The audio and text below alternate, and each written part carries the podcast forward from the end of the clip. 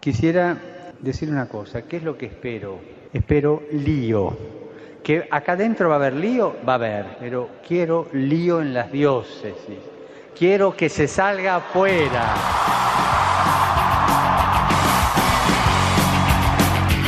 Armando Lío, con Fran Juárez desde Murcia.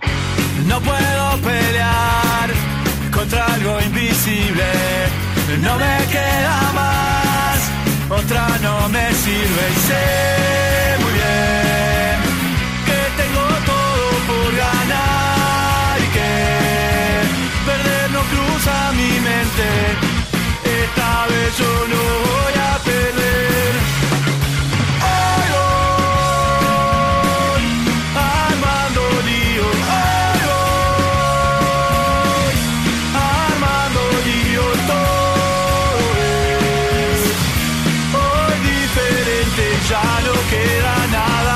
perder.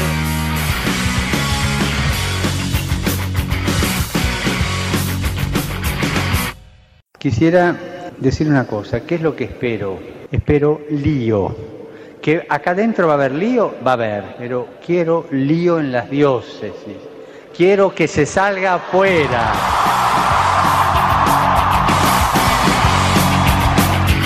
Armando Lío, con Fran Juárez desde Murcia.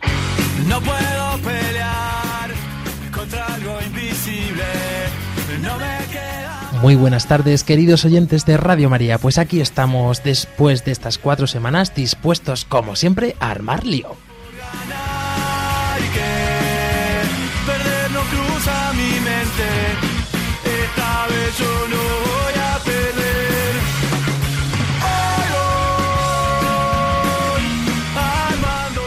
Por supuesto, antes de comenzar eh, nuestro programa, tenemos que presentar a este equipo que está aquí. Como nos ha puesto hoy aquí, como nuestro pupilo, Nacho López.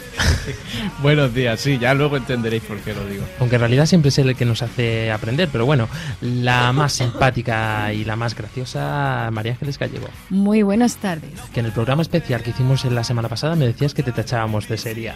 ¿Qué dices? Nuestra última adquisición, impresionante y muy trabajador, todo hay que decirlo, Fran Almagro. En la medida de lo posible, sí. Muchas gracias y buenas tardes a todos. Y es que no sabemos ya vivir sin él, Luis Emilio Pascual. Hola a todos, buenas tardes. Y hoy tenemos dos técnicos impresionantes que los hemos sacado de la Universidad Católica de Murcia y de su radio y Radio UCAM. Pues muchísimas gracias por estar haciéndonos este servicio. Ella es Leticia Rabadán Hola, buenas, encantada de estar con todos vosotros. y también Carlos Sotomayor. Hola, buenos días. Y queridos oyentes de Radio María, hoy tenemos a un invitado muy especial. Él es don Javier Velda, sacerdote y profesor de la Universidad Católica de Murcia de Derecho Canónico e Historia del Derecho. Bienvenido a este programa de Armando Lío. Muchísimas gracias.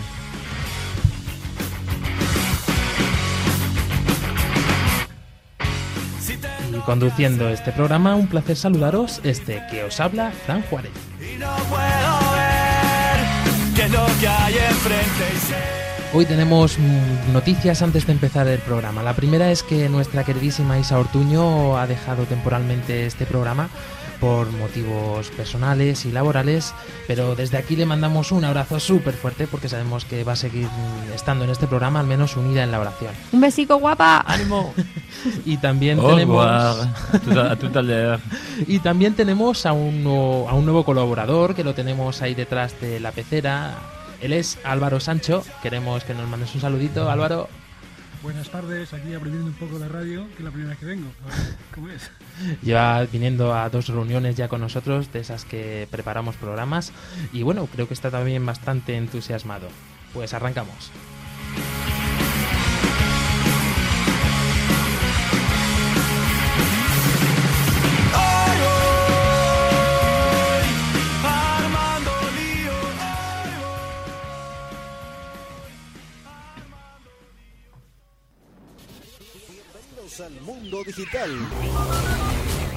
Podéis contactar con nosotros a través de las plataformas de internet, por ejemplo con nuestro correo electrónico armandolio@radiomaria.es y especialmente en Twitter, que podéis interactuar con nosotros con nuestra cuenta arroba armandolio barra baja rm.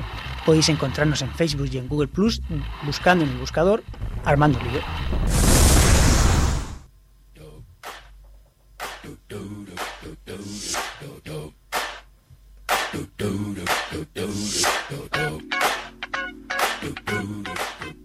Dani no está con nosotros, es esta cuña que tenemos de redes sociales. Y bueno, supuesto, tenemos a Fran Almagro, que esta semana lo tiene mucho mejor preparadito. Cuéntanos cómo se han movido las redes sociales en estas últimas semanas. Bueno, esto parece que no para. Vamos a empezar por lo que en Twitter ha pasado. Eh, en datos podemos decir que tenemos ya 1800 seguidores, para ser exactos. Invito a todos a que, a que hablen y comenten todo lo que piensen con el hashtag lío pecado. Y bueno, ahora queremos pues, destacar algunos de los tweets que creemos que han sido más interesantes. En primer lugar, María del Carmen nos decía, gracias por el programa, por dedicarnos su tiempo. Dios los bendiga, un abrazo. También Luis Oliver nos escribía Armando Lío, estoy esperando que me llaméis para una entrevista pendiente referente a la app parroquial. Abrazo. Bueno, lo tenemos todo en cuenta, como decíamos, y bueno, seguro que encontramos cabida para esa forma de armar lío que tiene este sacerdote.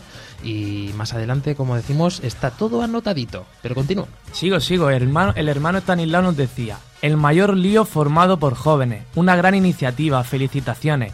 Oraciones desde Roma. También queremos decir lo que nos ha dicho Raquel Jiménez, que hacía alusión al día de la difusión en las jornadas de voluntariado. Precioso día el de ayer con Radio María y Armando Lío. Y por último, en Radio María España decía, menudo equipazo de voluntarios tenemos en Murcia. Bueno, esto a lo que hace referencia, como ya sabéis, estuvimos hace la semana pasada, creo que fue, sí, más o menos, el fi- hace dos fines de semana. Estuvimos en el Paseo de Alfonso X el Sabio de Murcia Capital haciendo un programa en directo y bueno, ha tenido alguna que otra repercusión. Desde aquí, pues invitaros también a que empecéis a, vi- a visitar nuestro canal de YouTube, ¿no? Que ya lo tenemos un poquito más activo. Y también en Facebook tenemos movimiento. Sí, sí, también hay mucho movimiento y nuestros seguidores aumentan día a día como un goteo continuo. En Facebook eh, hemos tenido una repercusión importante, eh, especialmente pues, con el programa de difusión que hicimos en las jornadas de voluntariado aquí en Murcia.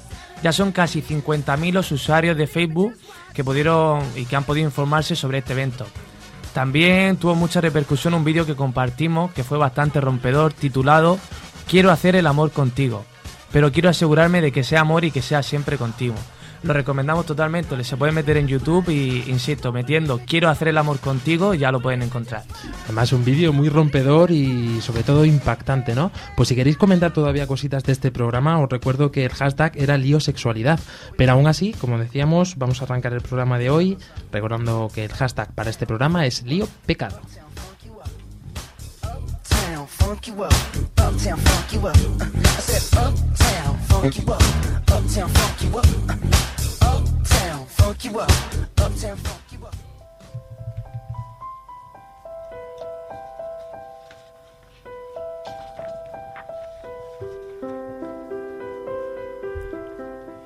Pues oramos al comenzar, como siempre.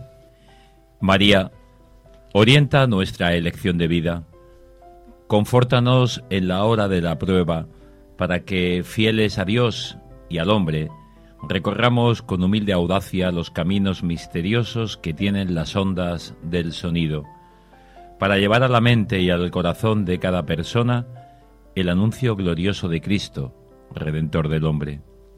María, estrella de la evangelización, camina con nosotros, guía a Radio María y sé su protectora. Amén. Y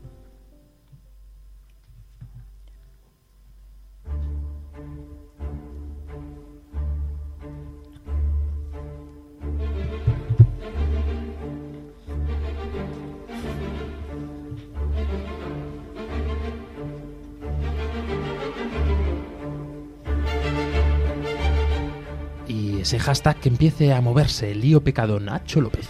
Sí, bien, eh, vamos a empezar con este tema, así un poco mm, picajoso, difícil de, de tratar, porque hay una hay un, un concepto religioso viciado y bastante incorrecto de pecado. ¿Pecador? Eh, sí, sí. Que, que existe en gran parte de la, de la gente, ¿no? De, sobre todo de, de- Estamos hablando de feligreses dentro de la iglesia. Y entonces, para empezar a introducir este concepto, vamos a intentar hablar sobre la existencia de una ley natural, ¿vale? Hoy lo hago con mucho miedo porque está aquí con nosotros eh, el que fue mi profesor de Derecho Natural. O sea que si me equivoco estoy seguro de que está encantado de corregirnos para ayudarnos. Bien, lo primero es que hay una serie de atributos ligados al ser humano por el hecho de ser persona, ¿eh? como puede ser la libertad, el raciocinio, etcétera.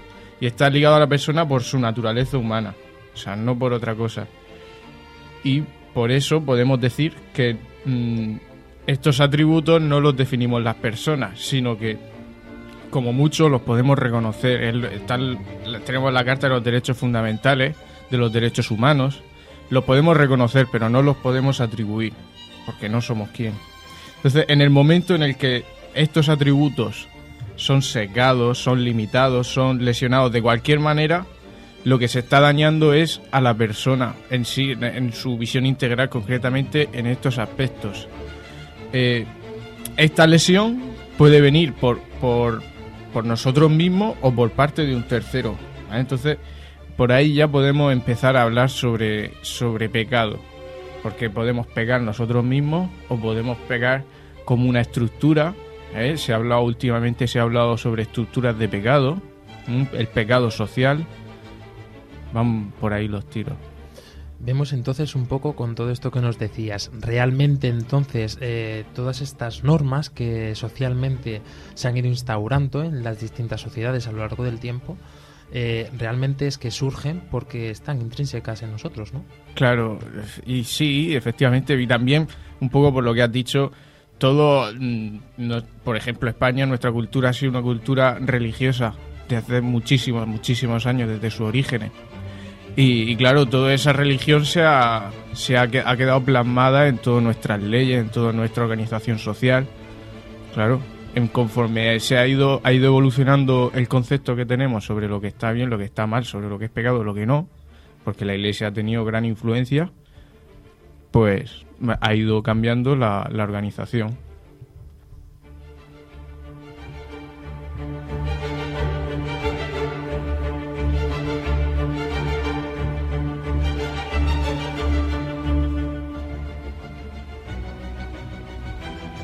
Bueno, eh, nosotros en el Día del Voluntariado, eh, aprovechando ese día y que estábamos en el stand y promoviendo todo lo de todo lo de los voluntariados, y aquí en Murcia yo no sabía que había tantos voluntarios, eh, cogimos un micro, una grabadora y nos fuimos a nos fuimos a preguntar a la gente sobre sobre este programa y con dos voluntarias más nos fuimos. Y las preguntas que le hicimos fueron las siguientes. ¿Qué se te pasa por la cabeza cuando te dicen la palabra pecado? Y, y si creían en el sacramento de la confesión y por qué. Muy interesantes las respuestas. Pues vamos a escuchar ese primer- esas primeras entrevistas, que además fue gracias a Raquel y a Cristina, que te fuiste con ellas a hacer esas entrevistas, nuevas colaboradoras. Es que esto es un lujo tener a tantos voluntarios con nosotros. Y con carácter de Armando Lío. Ella, digo, madre mía, han tirado delante mío. Pues, Leticia, Carlos, mete- métenos esa primera cuña de entrevistas. Pues que una persona pues ha cometido alguna falta o algo que está mal. Eso es lo que yo opino que sería el significado pecado. Pues algo que no es correcto. Algo que no hay que hacer. Pecado, que todo el mundo pecamos. O sea que nadie nos escapamos. Con lo cual, Pecado, a ver, cualquier cosa que vaya en contra de la idea religiosa o cristiana o algo así. Culpabilidad. Pues que ha hecho algo malo. no sé, que se arrepiente de haber hecho algo y.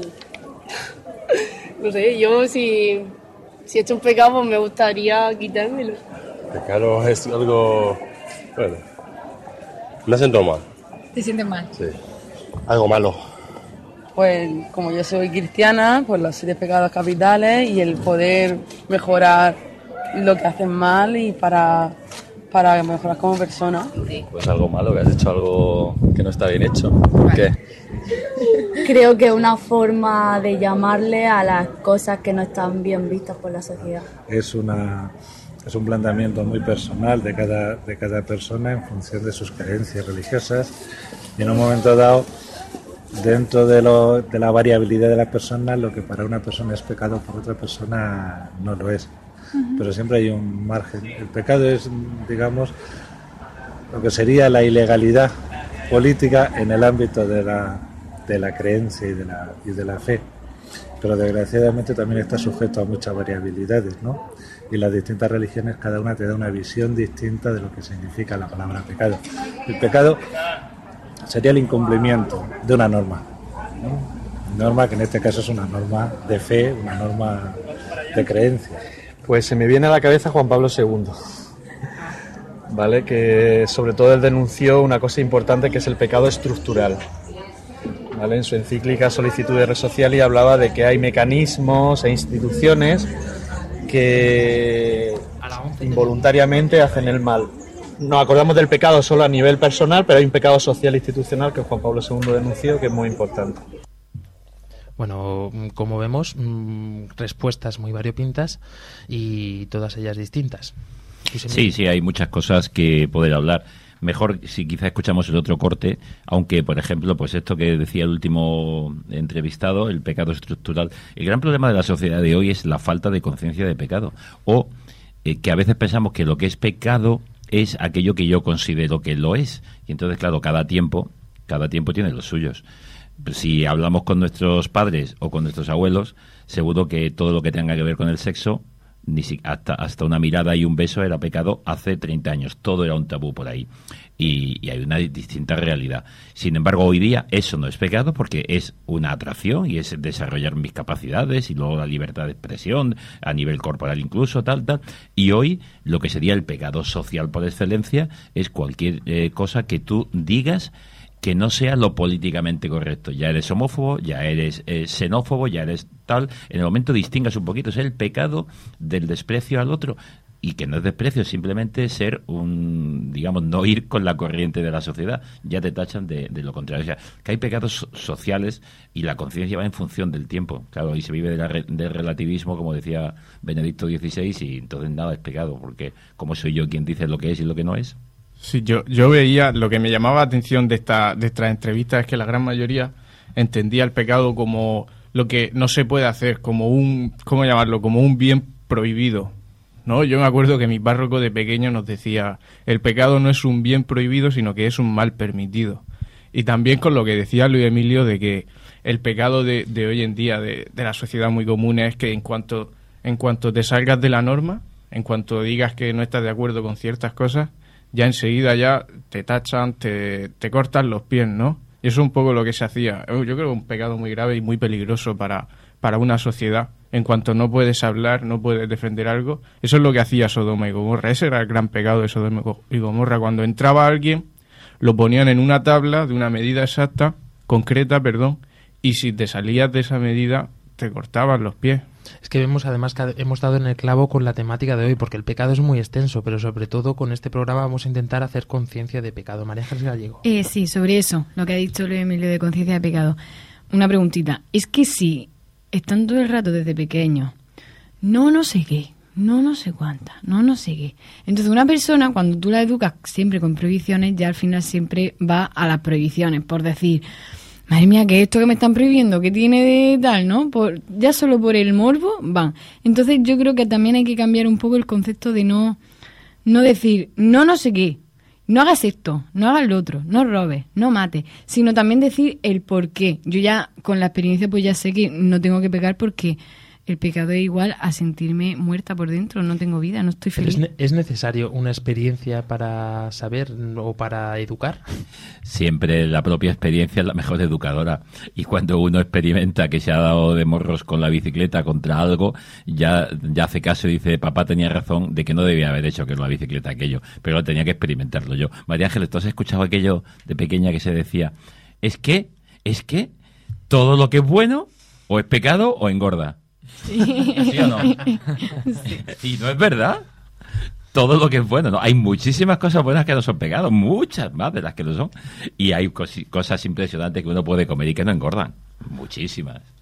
Sí, no, a mí me llamaba también la atención ese, ese comentario, sí. Bueno, yo quería decir que me ha llamado la atención sobre una de las entrevistas decía, bueno, asumía que la palabra pecado estaba ligada a ideas religiosas. Bueno, esto tenemos que dejar claro que el pecado no necesariamente se tiene que entender como una cosa religiosa, sino más bien como una cosa, decirlo así, humana, simplemente que la iglesia le dado este nombre y es pecado. Pero vamos, que es una cosa que podemos decir cotidiana, que se vive en el día a día en cualquier persona y en cualquier sitio. Claro, lo que pasa añadimos la palabra, el concepto pecado ya tiene el concepto religioso. Exacto. Eh, luego adelante, no quiero que se me olvide cómo San Pablo denominaba la palabra griega que usaba él en sus cartas para decir pecado, que nos puede iluminar mucho. Bueno, pues también hemos preguntado, porque claro, mm, es necesario dentro de nuestros conceptos religiosos, vamos a decirlo así, ¿por qué no? Eh, si tenemos conciencia de pecado, de alguna manera tendremos que salir de ahí cuando nos metemos en esos fangos tan fanganosos, valga la redundancia, ¿no? Pues le preguntábamos a la gente si creían en el sacramento de la confesión, co- que yo creo que no está muy bien dicho y a lo mejor más adelante podemos corregir esta palabra. Pues vamos a escuchar esas entrevistas y el porqué de su respuesta. Eh, sí, sí, sí, sí, creo, creo. Sí, creo. Para uno mismo sí, pero vamos, cada uno su conciencia, es la única confesión que pienso. No, ¿Por porque, qué? porque no creo que el que confiese luego no vuelva a hacer lo mismo. Pienso que, que eso que, que tú confiesas y al día siguiente repites y sigues haciendo Creo en el sacramento de la confesión, aunque a lo mejor no a nivel como los cristianos que hay que pedir a Dios perdón, pero sí el hecho de reconocer tus faltas, asumirlas y querer corregirlas, creo que es importante. Sí, señor. Quería venir porque es una forma de espiar precisamente esos pecados, esos pequeños fallos que se puede tener, esos deslices, una forma de, de limpiar el alma, ¿no? Que se suele decir. Yo creo que sí, hombre. Yo, por ejemplo, no creo mucho en Dios, pero si alguna vez de pequeña, si he hecho algo malo, siempre he ido a confesarme con mi madre. Bueno, normal que el persona debe confesar donde piensa que... ¿Cómo se, cómo se dice? Donde piensa que uno lo puede ayudar. Sí, yo también soy cristiana y sí, también creo en el sacramento de la confesión. Creo que, bueno, que uno de los sacramentos más importantes que podemos tener los cristianos, puesto que a través de él te, no sé, te redime un poco de tus pecados y te relaja una vez que te confiesas y también el cura te aporta muchos consejos, vamos, yo por lo menos las, por las veces que he practicado confesión.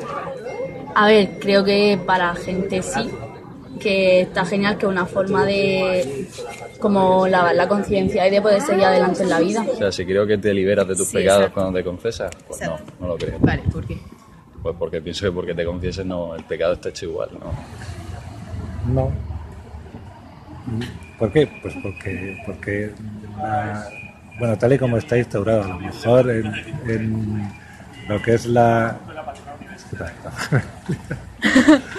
No, porque en, en definitiva la confesión es un planteamiento, o, o tal y como se está instalado el sacramento, creo que se ha quedado un poco anacrónico. No se ha actualizado a, las, a la situación actual de evolución, no solamente tecnológica, sino de la evolución psicológica y emocional de las personas. Y realmente si tuvieran otro nuevo planteamiento, otra nueva orientación, pues podríamente podría dar respuesta, digamos, a lo que significa ese, eh, o, la idea o la intención inicial de ese, de ese sacramento. Creo que, vamos, como cristiano es un sacramento muy importante porque vivimos en un mundo donde nos llama permanentemente al mal o al bien. Es decir, el corazón del hombre eh, tiende a la solidaridad o tiende al mal. Entonces el sacramento de la confesión es un sacramento muy importante para uno no ir envenenándose y ir un poco cultivando, acercándonos cada vez más a Dios y acercándonos cada vez más a la solidaridad con los hermanos. Vemos que estas respuestas también son contundentes, pero me llama una mu- mucho la atención, sobre todo mientras preparábamos el programa y que también estábamos escuchando estas entrevistas. María tú no lo puedes contar mucho mejor que estabas allí a pie de calle. Sí, ¿por qué? Me ha hecho porque estábamos. ¿Creen en el sacramento de la confesión? Sí. Sí, ¿por qué? Y parecimos Olaf de Frozen. Bueno, pues. eh, eh, vamos, yo sorprendidísima. Bueno, ya hemos visto que no valgo para hacer entrevistas, pero, pero bueno, sabe lo que se puede. Y, y una de las entrevistas, un señor que, que tenía acento así como francés y tal, era un señor que, que le preguntábamos que estaban en la calle con el Tom Manta, ¿no? Era, era un negrito y bueno, Y me extrañó mucho porque la respuesta que ha dado es súper súper católica, ¿no? Y tenemos, siempre que hacemos las entrevistas tenemos una pregunta estrella, que es la de, ¿eres, mm, ¿eres católico? Y, y nos dicen, sí, no, tal, pero este hombre, después de toda la respuesta que nos ha dado, dice, no, soy musulmán. Y nos quedamos, Dios mío, qué fuerte. Y nada, pero la verdad y, que es que es verdad que coincidimos, hay cosas que es que nos parecemos. Yo siempre digo que los musulmanes nosotros somos primos en la fe. los prejuicios que hacemos siempre hacia las personas. Y pensamos hay una en la película de la última cima de Juan Manuel Cotelo sobre Pablo Domínguez cuando le preguntas sobre los sacerdotes a determinada gente en la calle te encuentras a una señora que crees que va a responder fantástico y los pone verdes y te encuentras a uno con las rastas que es el que mejor lo defiende. Es decir que a veces tenemos una imagen externa de alguien que que no va a responder de un modo y no de otro. Y luego es verdad que a veces incluso en las religiones diferentes eh, no nos olvidamos que hay núcleos fundamentales iguales. Eh, somos muy distintos el mundo musulmán y el católico, por supuesto, pero eh, Dios es el mismo y es un Dios de amor, de perdón, de misericordia. Otra cosa es lo que luego hagamos con la idea de Dios los humanos y entonces nos dividamos entre nosotros. Por eso la idea de volver a Dios, la idea de recuperar la amistad con Dios que este chico tenía, pues es la misma idea cristiana de volver a- al Señor. Yo comentar un poquito estas porque, claro, a ver, el sacramento de, de- la confesión, sacramento de la reconciliación, sacramento del perdón, sacramento del, Se le llama de muchos modos, pero bien, ¿qué es lo importante? ¿Es confesar? Pues cuántas veces lo que hab- hablamos es palabrería vacía. Si yo lo que digo es algo, como decía alguno, ¿para qué voy a confesar si el día siguiente voy a volver a hacer lo mismo? Es que entonces eso significa que mi palabra no vale nada. Si yo confieso, lo que estoy diciendo es que quiero un cambio de vida y que no me gusta cómo estoy haciéndolo. Por tanto, voy a poner todo mi interés en tirar hacia adelante. Pero ya no lo hago como decir para salir del paso y digo lo que quiera escuchar y paso. Eso es como el, niño pequeño que le dice a mamá, ¿para qué me voy a lavar o para qué voy a comer si tengo mañana suciedad otra vez me voy a, a volver a tener apetito? No, es que es en este momento en el que tú necesitas alimentarte, en este momento en el que necesitas sentirte que hueles bien y no mañana. En cuanto a esto, ¿qué es lo importante, por tanto, en el sacramento? De pequeño nos decían que había cinco cosas. Examen de conciencia, dolor de los pecados, propósito de la enmienda. Esas tres cosas que palabras hoy día, enmienda, ¿eso qué es? Bueno, propósito de, dolor de los pecados, propósito de la enmienda y, y examen de conciencia se resumen en una palabra. En una palabra que yo bromeando muchas veces digo que está en todas las autovías. Y es la palabra conversión. En la autovía pone cambio de sentido, pero es que así se entiende. Es que voy y reconozco que mi, mi camino no va y si sigo en la dirección en la que voy no voy a llegar al destino al que voy y tengo que salirme de ahí, dar una vuelta y tomar dirección contraria. Eso es la conversión. Cuando eso es auténtico en el corazón del hombre, el hombre no tiene problema en confesar públicamente una realidad que tiene y pedir ayuda. Yo quiero mm, hacer una pregunta para la gente que nos esté escuchando, que lo comente en, lo- en Facebook, en Twitter, que es ¿por qué creéis que, que se ha perdido esta conciencia de pecado? Porque a mí me interesaría saber, por ejemplo, qué es lo que piensan nuestros oyentes de por qué esta conciencia de pecado se ha puesto en plan tabú, el, el si yo no robo ni mato, yo no, no, no, no, no peco. No, porque pensamos que el pecado es- son esas grandes cosas que, que, que, que son, pues, gran- yo ni mato ni robo. Yo siempre digo esa- ante eso, ni mato ni robo. Pero no des la respuesta, yo quiero dejar en ello. Claro, no, no, yo voy a dejar, si es por, es por ayudarte en la pregunta. Ni mato ni robo. Pregúntense, el oyente que nos está escuchando. Yo no mato, ¿vale? No, con un cuchillo, con una pistola. Pero cuando le quito la fama a otro en la murmuración y la crítica ante cuando hablamos de otro, no lo estoy matando. O cuando digo en el fondo en mi corazón, me cae fatal y mi vida sería mejor si no existiera, que está en el fondo. O cuando me cambio de acera, no lo he matado en el corazón. Y yo no robo. Y la sonrisa que le he podido dar a alguien no se la he dado. Y el momento de ánimo que le he podido dar a otro y he ido a mi bola, no le he robado lo que yo tenía para compartir. Pensemos. Porque ahí también está una realidad de desorientación. Thank you.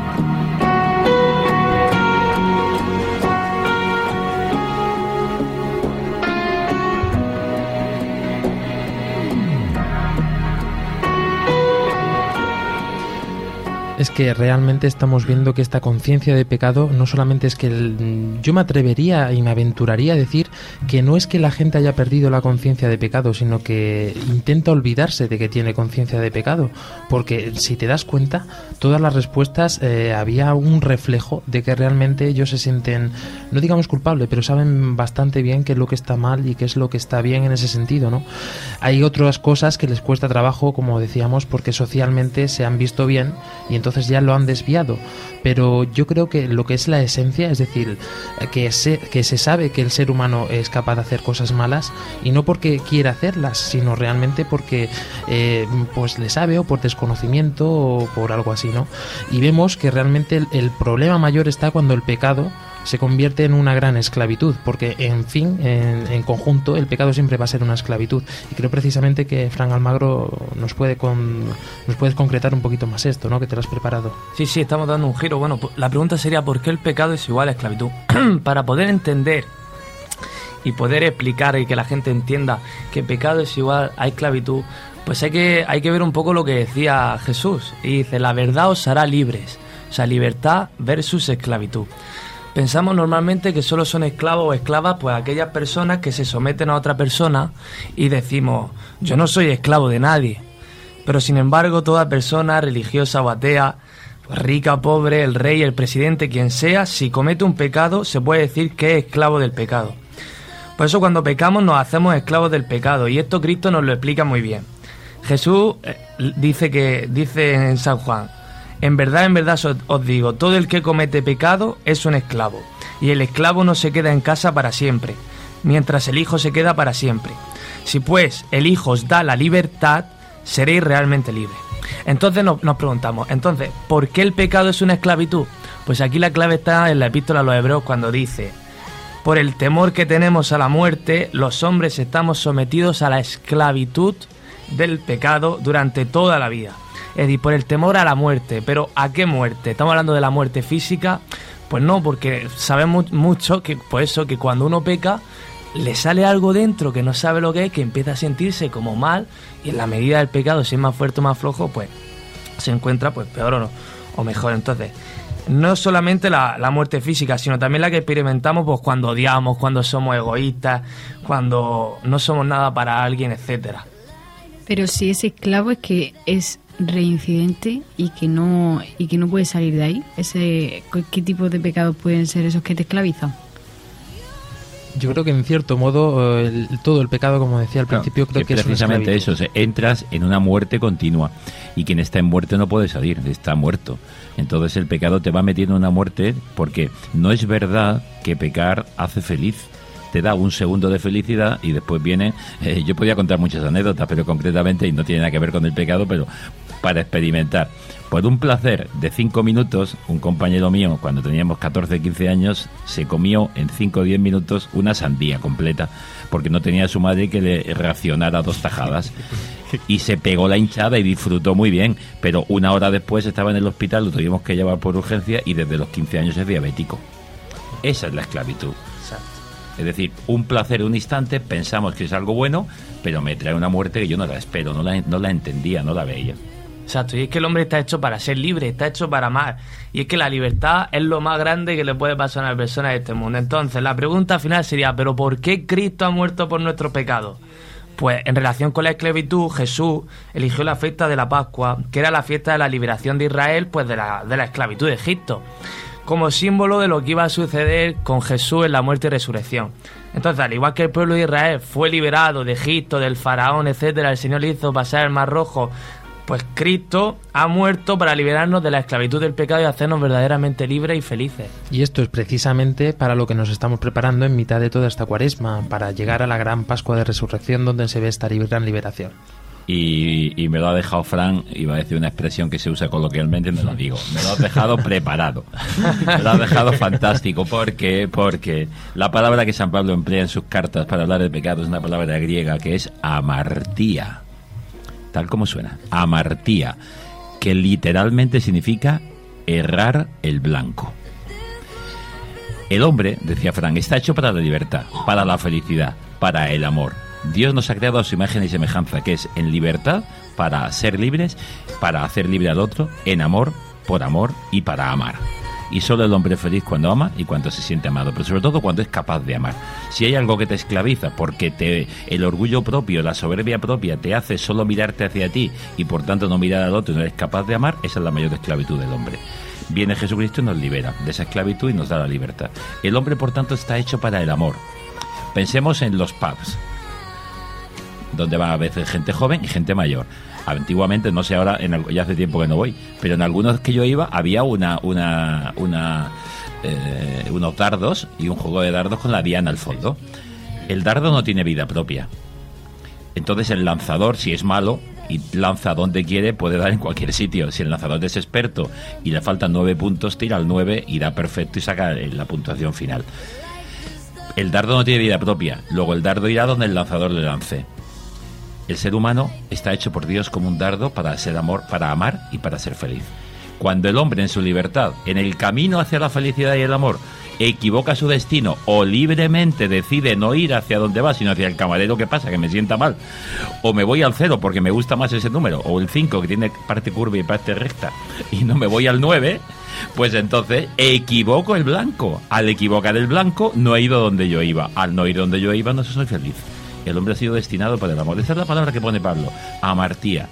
Pecado, por tanto, no como, como algo negativo, que tienen que echarme encima y que soy una, mal, una catástrofe. Y... No, el pecado es me he equivocado de blanco y por tanto, si no voy donde debía ir, no soy feliz, no soy libre. Indagamos ahora también un poquito más con nuestro invitado.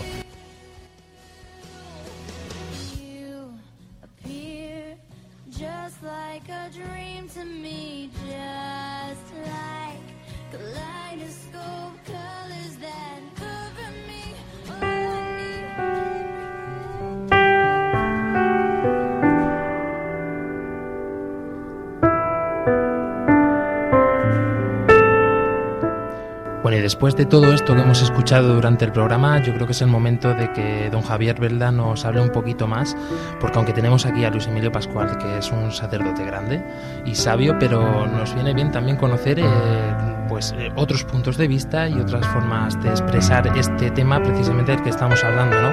Pero como decíamos un poco, mm, para usted, ¿cómo cree que sea un hombre que ha pecado realmente? Vamos a ver, eh, para que un hombre sepa que ha pecado ante todo y sobre todo tiene que tener eh, la conciencia formada en primer lugar.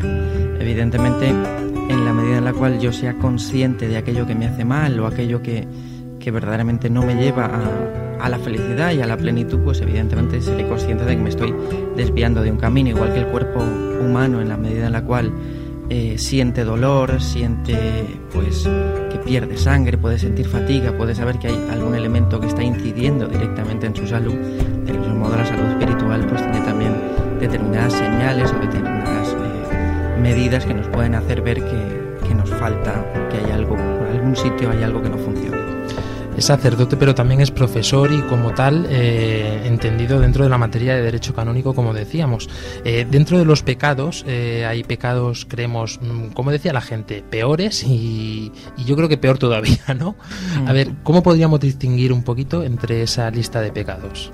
A ver, tradicionalmente como lo ha hecho la Iglesia ha sido de un modo muy, muy curioso y es que, no sé si, bueno, como sabemos, durante muchos siglos eh, la, el pecado era considerado una acción pública porque repercutía en toda la comunidad y de hecho había grandes pecados que requerían necesariamente incluso una, una absolución pública y una confesión pública. Hasta el siglo X prácticamente es así.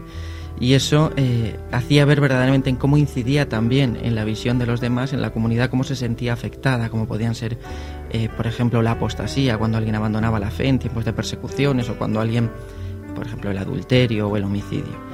Eh, lógicamente, con el paso del tiempo, la conciencia de la gravedad o no repercute, eh, provo- provoca un cambio, no solo un cambio social, sino un propio cambio de mentalidad. Eh, ser consciente de que hay un pecado más grave que otro, evidentemente igual que hay insultos más graves que otros, igual que hay materias más graves que otras, sobre todo por la medida en la cual nos pueden afectar más directamente tanto a nosotros como a los demás. Ten en cuenta que el, hombre se define por la relación, entonces hay pecados que afectan al hombre consigo mismo, al hombre con Dios y al hombre con los demás. En la medida en la cual puedan llegar a destruir esa relación con uno mismo, con Dios o con los demás, si la destruyen plenamente podremos hablar evidentemente de un pecado grave. Si lo único que hacen es debilitarle, tendremos que hablar de un pecado pues menos grave, como tú decías, o, o venial, que ha sido siempre la terminología utilizada en los últimos años. Como sacerdote supongo que serán muchas las personas que se acercan al sacramento y también gente que le pedirá opinión. ¿Cree en general que la gente tiene conciencia de pecado? ¿O le cuesta trabajo distinguir realmente lo que es y lo que deja de ser pecado? Hoy día es bastante complejo que tengan plena conciencia de pecado. Primero por la formación, que antes era una cosa que se daba por supuesto, como el valor en, el ejército, ¿verdad? Y ahora, por desgracia, es una formación que se ha ido abandonando, sea en los poderes públicos, sea en los propios sistemas educativos, sea incluso en la propia parroquia, en la cual nos cuesta pues bastante trabajo llegar porque la primera conciencia evidentemente se tiene que formar en casa. Eh, cuesta trabajo además porque en el mundo en el que vivimos hoy día el autorreferencialismo del ser humano es, enorme y una de las cosas que hace es que tenemos esa idea de que yo puedo marcar lo que está bien o lo que está mal y esa idea clásica que es pues para mí esto no está mal, para mí porque el punto de referencia que se toma, que toma habitualmente el sujeto es sí mismo y como decíamos, sin embargo todo tiene que ser valorado en un prisma de relación que es siempre con el otro, siempre con Dios y siempre incluso conmigo mismo, pero visto como una relación con alguien, no como una simple valoración. Entonces es muy complicado que hoy día, eh, sin esa formación y sin la colaboración evidentemente de todos los que tienen que, que de algún modo tomar conciencia de, de que son parte fundamental en la formación de los demás, es muy complejo que lleguen a tener incluso conciencia de pecado. Hemos escuchado en, la- en las entrevistas que hay gente que no cree en el sacramento de la confesión. Eh, explíquenos un poco por qué es eficiente o es eficaz el sacramento de la confesión y por qué es necesaria. Eficaz es en la medida en la cual ha sido instituida por Cristo, que es el único que tiene capacidad para, evidentemente, eh, para perdonar los pecados. Él estableció de un modo absolutamente libre, pues el modo en que la gracia y el perdón que emana de la cruz va a ser distribuido y administrado. Y estableció, como sabemos, instituyó los sacramentos. En el sacramento de la confesión eh, actúa directamente Cristo. De hecho, hay en, en dos momentos fundamentales que sabemos en el cual el, sacerdote actúa in persona Christi, o sea, es el propio Cristo el que actúa a través de él, que es en el momento de la consagración y en el momento de la, de la confesión, de la absolución. De hecho, sabemos que no es eh, que el sacerdote dice, pues Cristo te perdona los pecados en el nombre del Padre, sino yo te absuelvo de tus pecados, porque es el mismo Cristo el que lo hace. Él que es el que de algún modo, bueno, de algún modo, no, de, de un modo además absolutamente eh, tan fantástico, tan maravilloso y al mismo, tiempo tan, tan incomprensible para nosotros, ha perdonado todos nuestros pecados porque ha cargado con ellos. Entonces es Él directamente el que los perdona. El que no cree en que sea, por ejemplo, necesario o la famosa expresión de yo me confieso directamente con Dios, el problema está en que hay una relación que nunca he comprendido, que es si yo he ofendido a alguien, tengo que decirle yo cómo me va a perdonar. Al final recordamos que el primer pecado, el más grave y la raíz de todo al final sigue siendo la soberbia, que es el hecho de ponernos nosotros en el lugar de Dios. Ponernos nosotros, somos nosotros los que dictamos las normas, somos nosotros los que hacemos. E incluso yo le pido a Dios cómo me tiene que perdonar. Me vas a perdonar, pero si lo hago así. Pues al final no parece más que una relación de perdón, parece simplemente un intento de autojustificación. Y el perdón es fundamentalmente amor y sentir dolor por, por haberse separado de aquel al que amo. Eh, tratábamos en este programa, como es obvio, de- del pecado, pero es lo que intentábamos hacer ver durante todo, todas las preguntas que hemos hecho en la calle, también lo que nos ha contado ante el padre Luis Emilio, pero sobre todo queríamos eh, saber cómo podemos hacer que la gente tome realmente conciencia, porque yo creo que esto es una tarea bastante complicada, ¿no? Ya no solamente eh, nos hemos dado cuenta que fuera de la iglesia, obviamente esto es un poco complicado, ¿no? Pero es que incluso dentro de la iglesia hay cosas que ya no se ven como pecado. ¿Cómo podemos, eh, esa educación de la que nos hablaba, cómo podemos transmitirla a todos los feligreses, a todos los que se consideran cristianos católicos? A ver, el único lenguaje universal es el ejemplo. Tenemos que darnos cuenta que 11 pescadores o cosas parecidas a pescadores, a oficios similares, fueron capaces de convencer al mundo entero de que un Señor había resucitado. Y lo hicieron fundamentalmente, evidentemente movidos por el Espíritu, inspirados por Él, pero también a través del propio ejemplo de vida. La inmensa mayoría de santos son ni más ni menos que ejemplos de vida y de comportamiento. La propia Iglesia tiene también que ser un modelo de comportamiento, un modelo de perdón a la hora no solo de...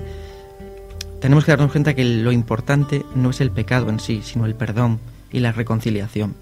El elemento fundamental no es que has hecho algo malo, sino que yo tengo que ir hacia ti, tengo que encontrarme contigo porque sufres, porque el pecado te hace sufrir.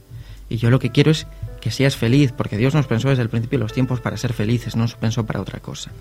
Y el modo es, fundamentalmente, desde mi punto de vista, promover el perdón, promover la reconciliación, sin hacer no excesiva, no subrayar excesivamente la gravedad o no de los pecados, no porque sea irrelevante, que le es importante, sino para hacer ver que realmente no somos felices. Cuando alguien peca es infeliz. Hacerle ver a alguien que, que en realidad, ¿en qué momento fue la última vez que eras feliz? Cuando estabas dando, cuando estabas con los demás, cuando estabas perdonando. Mm, Yo quería meter un poco de baza aquí, porque en este programa más de una vez hemos dicho que hablamos en positivo todos los temas, no en negativo. Y lo que estaba diciendo Javier era lo mismo. Eh, hay muchas veces que la gente piensa, voy a confesarme, y ahí tengo que corregir a María Ángeles que ha preguntado por el sacramento la confesión, ese no existe. Aunque un tiempo se le llamó así, el sacramento de la penitencia o de la reconciliación, que no se atrevieron los padres conciliares, y eso se, se lo hubiera yo reclamado a ellos, de cambiarle el nombre. Mejor di- dijeron, mejor de la reconciliación, pero no se atrevieron a cambiar el nombre por la, el peso histórico que tenía el nombre penitencia. Pero bueno, a lo que iba. La gente piensa, voy a quitarme un peso, voy a confesar, voy a decir lo malo que soy. Y eso como es una situación de humillación personal, lo que decía Javier antes, por eso yo quiero hacerlo directamente con Dios, porque tengo que presentarme a otro y decirle lo que ha, pasado en mi vida. Y eso me humilla. Sin embargo, para ir a bautizar a mi hijo, sí quiero al cura. Para ir a la misa, quiero que la celebre un sacerdote. Para ir a otra cosa, de que me case, un sacerdote. Ahora, para confesarme ya estoy yo. Ahí parece un poco egoísta, ¿no? Pero en el fondo es por esa situación personal de humillación.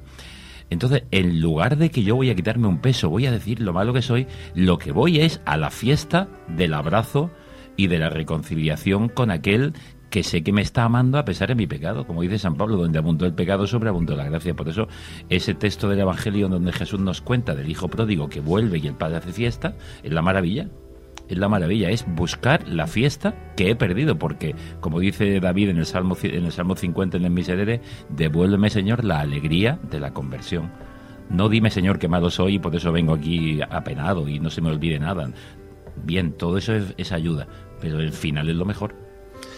Eh, don Javier, un- solamente dos cositas me quedan. Una, eh, como decíamos antes, también eh, los curas también se confiesan. Eh, sí, debemos, porque tan pecadores somos como los demás. O más, depende de la edad. Cuanto más viejo, más pellejo. decía. Es que lo decíamos porque en la calle escuchamos ciertas cosas que nos ha dejado un poco claro que se confiesan los sacerdotes, se confiesa incluso el Papa, ¿verdad? Debe, debe, sí.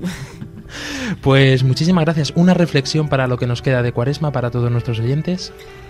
Una reflexión, pues yo invitaría a todos los oyentes en este tiempo de, ayuno y oración, yo el, pensamiento principal que, con el que quiero verdaderamente construir esta cuaresma es sobre dos líneas fundamentales. Una es que sabemos que el ayuno nos, nos llama a pues a, a quitarnos o a, dejar de lado algo que es absolutamente justo, como es el, el alimento, ¿verdad? Es algo que merecemos plenamente y que por lo tanto, pues para la vida normal es necesaria.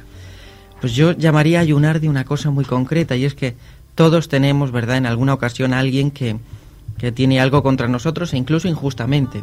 Alguien que va contra nosotros por algo, alguien que nos tiene manía, ¿verdad? Que, que las tiene cogida con nosotros y no hemos hecho nada. Pues yo, ahondando en esta línea que hablábamos de la reconciliación, que hablábamos de, pues del, del perdón, yo invitaría a ayunar de esa, pues de ese resarcimiento al cual podemos tener, podemos tener derecho.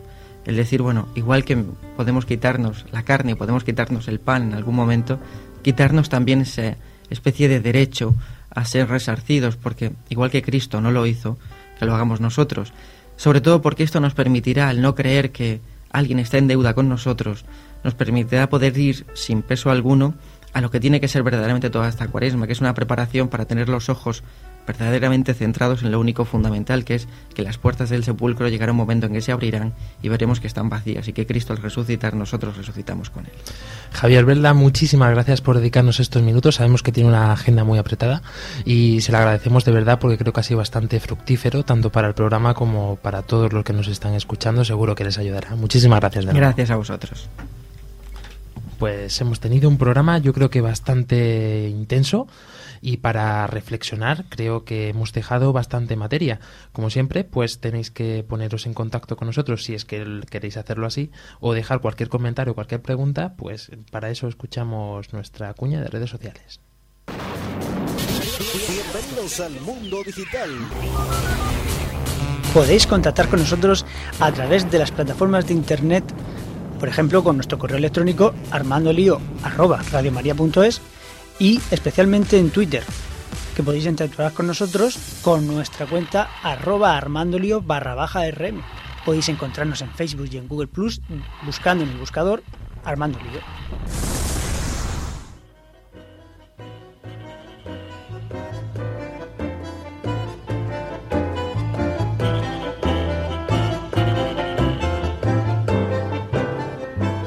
Sonando ese tango que marca nuestro fin. Astor Piazzolla.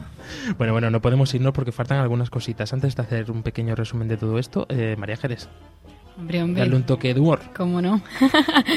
bueno, el chistaco del mes, ¿vale? Eh, para Cuaresma, apuntároslo. Esto es un pelirrojo que se va a confesar. Y le dice el, el sacerdote, le dice el cura. Dice, hijo, ¿pecas? Y dice, sí, padre, hasta en el culo. Ahora es cuando Radio María nos censura el programa.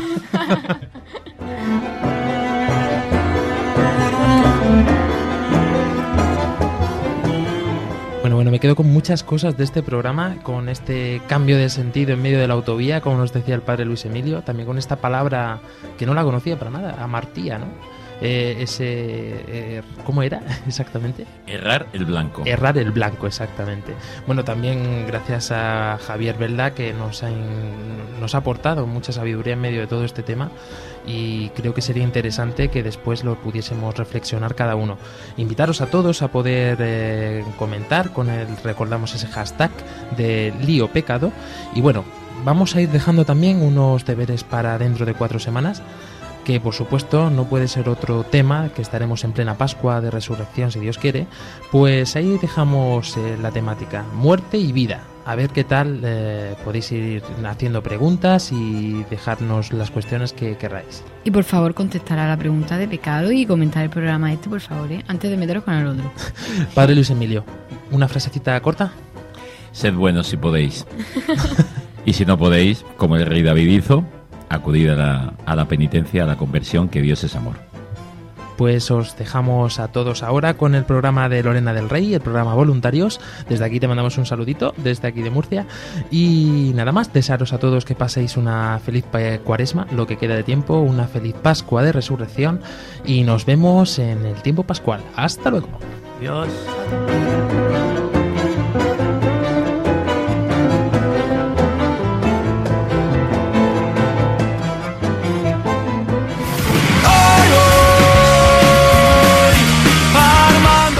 Armando Lío, con Fran Juárez desde Murcia.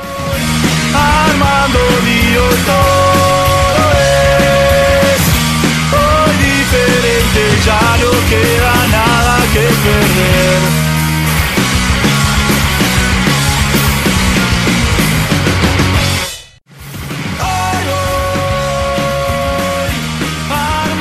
Armando Lío, con Fran Juárez desde Murcia todo es hoy diferente, ya no queda nada que perder.